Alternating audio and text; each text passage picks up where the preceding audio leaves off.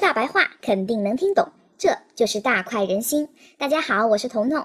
今天是十一月九号，再过五十几个小时就要到双十一啦。大家该剁手就剁手吧，反正彤彤的手每年都是剁了再长，长出来再剁，剁完了再长，长出来再剁，千锤百炼嘛。其实，在我们剁手的背后啊，每年双十一。淘宝、天猫上的那些店铺筹备工作是既漫长又辛苦的。现在是十一月份，但为了这个全民狂欢的双十一，电商是从每年的五月下旬就开始准备了，差不多提前半年。哇！彤彤以前做代理记账的时候，给不少电商的老板做过记账报税，他们其中有年营业额上亿的，也有刚起步每个月营业额只有几万块钱的。不管他们处在哪个阶段，都无可避免的要刷单。这个一点也不夸张啊，真的大店小店都得刷。为什么呢？大家想一想啊，如果我们去逛街，街头新开了一家面包房，可能我们都会因为想要尝试一下的心态而进去逛逛。对于街面上新开的实体店铺，他不用去考虑会不会被消费者看到的问题，肯定会看到。但是网购就是另一种游戏规则了。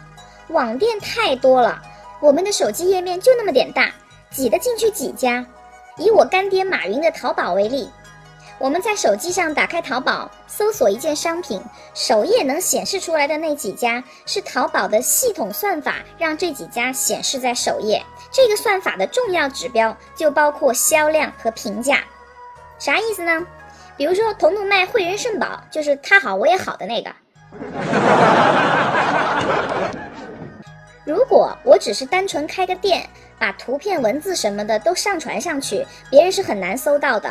我想让消费者看到我的汇仁肾宝，我只能是自己刷销量、刷评价，还要买淘宝的付费推广服务，要付出很多代价，我的排名才能靠前，才能被别人看到。这是电商行业的潜规则，而且这种刷单的成本会越来越高。淘宝刚刚开始做的时候，刷单还可以自己注册一堆小号，随便填个快递单号就可以发货了。但是淘宝现在对刷单行为限制已经越来越严格了，虚假的快递单号都是没法完成发货的。老话说得好啊，道高一尺，魔高一尺二。现在电商刷单都是要真的发快递。购物全过程都跟真的一模一样，评价也是写的特别走心，还要带上 P 过的图片，都他喵的是戏精啊！如果你在淘宝上看到一个爆款，比如月销量动不动上万件的，你们知道这里边有多少是刷出来的吗？算了算了，这个牵涉到太多电商的隐私，还是不爆料了。说回双十一。其实每年双十一官方公布出来的营业额水分都非常大，特别是那些跟淘宝签了约、给了首页非常好的推荐位置的那些商家，都有业绩的硬性要求。如果卖不够，商家刷也是要刷出来的，不然明年就不给好位置了。其实真的都不容易。淘宝现在的监管是很严的，而京东和苏宁易购那个水分就更大了，他们都是项目负责人制的。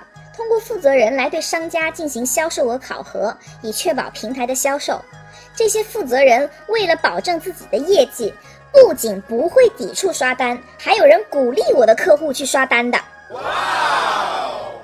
我们昨天的节目里说到罗永浩的锤子手机在京东上有十五万的评价，里边有很多都是刷的，刷的，刷的。其实。这里边有个很头疼的问题，就是刷单的营业额要不要缴税？要知道现在的电商利润普遍不高，本来就有很多淘宝客的费用和刷单费用是没有发票入不了账的。如果还要按照淘宝店铺刷出来的营业额来缴税，那真的会死人的。而且普通电商和阿里、腾讯这种巨无霸比起来，税收待遇其实很不公平的。同样是推广宣传费，阿里、腾讯发放的红包没有任何票据啊，但人家就可以依法在税前扣除。而普通的电商支付的这些刷单费用，税管员就会说你没有取得发票，不允许税前扣除。其实电商真的是挺不容易的，像这种刷单费用的会计入账问题，每个地区会因为税局的规定和要求做法不同，在这里就不详细展开了。如果你是电商的财务，对这类问题有疑问的话，欢迎在节目下方留言提问，我会非常乐意和你互动的，也非常欢迎你把大快人心这期的节目发去朋友圈。好了，今天就说到这儿吧，我是彤彤，我们明天见，拜拜。